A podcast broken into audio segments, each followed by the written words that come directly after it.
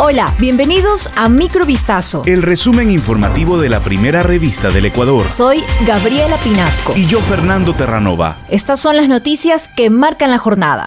El Ministerio de Relaciones Exteriores y Movilidad Humana convocó al embajador de Argentina Gabrielo Marcelo Fox a que otorgue declaraciones sobre un supuesto ultimátum del gobierno encabezado por Alberto Fernández en torno a la entrega de un salvoconducto a la ex ministra María de los Ángeles Duarte. Duarte fue condenada en 2020 a ocho años de cárcel por cohecho como parte del caso Sobornos 2012-2016, una trama de financiación irregular del entonces movimiento oficialista Alianza País, liderado por Rafael Correa, con aportes indebidos de empresas que no fueron declarados. El pasado 2 de diciembre, el gobierno argentino comunicó al presidente Guillermo Lazo la decisión de conceder asilo diplomático solicitado por Duarte, tras llevar más de dos años refugiada en la Embajada de Argentina en Quito junto a su hijo menor de edad en calidad de huésped por razones humanitarias. La Cancillería aclaró que Ecuador rechaza cualquier intento de poner plazos o condiciones a un tema que requiere un meticuloso análisis jurídico y adelantó que el proceso para resolver la situación ya está en marcha.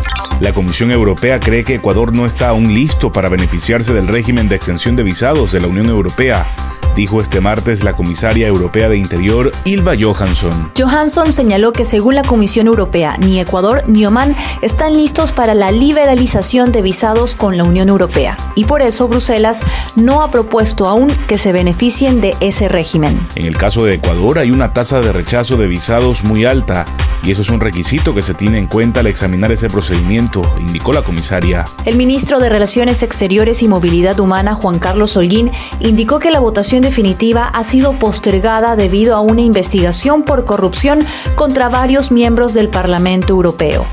Después de meses de recorrido, 1.500 migrantes que conformaban una caravana llegaron este lunes al norte de México para entregarse a las autoridades de la patrulla fronteriza y solicitar asilo político en Estados Unidos. En su travesía, fueron secuestrados en el norteño estado de Durango por grupos de la delincuencia organizada. Camiones que venían de la Ciudad de México entregaron a los refugiados a miembros del crimen organizado.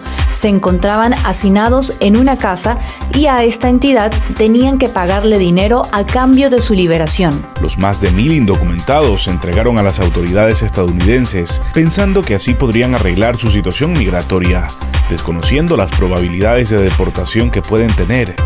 Con la esperanza de cumplir su sueño, cruzaron en masa. Una cámara de seguridad captó el momento en que dos sujetos que iban en una motocicleta atentaron contra el carro de una jueza en Milagro la mañana de este martes 13 de diciembre. Uno de los hombres rompe el vidrio de la ventana y el otro riega combustible en su interior para luego prender el vehículo en fuego. Ambos lograron huir tras el hecho. El hecho ocurrió en el exterior del domicilio de la magistrada, ubicado en la ciudadela Los Helechos. La jueza ya habría sufrido otro atentado. El gobierno de Perú decretó este lunes estado de emergencia por 60 días en siete provincias del departamento sureño de Apurímac, epicentro de las protestas que piden la destitución de la presidenta Dina Boluarte y en la que han fallecido al menos cuatro manifestantes. De este modo, el Ejecutivo busca mantener el orden interno en las provincias de Abancay, Andahuaylas, Chincheros, Grau, Cotabambas, Antabamba y Aymaraes, con el trabajo conjunto de la Policía Nacional de Perú y las Fuerzas Armadas, según se puede leer en la nota que publicó el diario El Peruano. Los manifestantes exigen el cierre del Congreso, la convocatoria de elecciones anticipadas y la destitución de la flamante presidenta Dina Boluarte que juró el cargo tras la detención del expresidente Pedro Castillo por su intento fallido de autogolpe de Estado. Esto fue Microvistazo. El resumen informativo de la primera revista del Ecuador. Volvemos mañana con más. Sigan pendientes a vistazo.com y a nuestras redes sociales.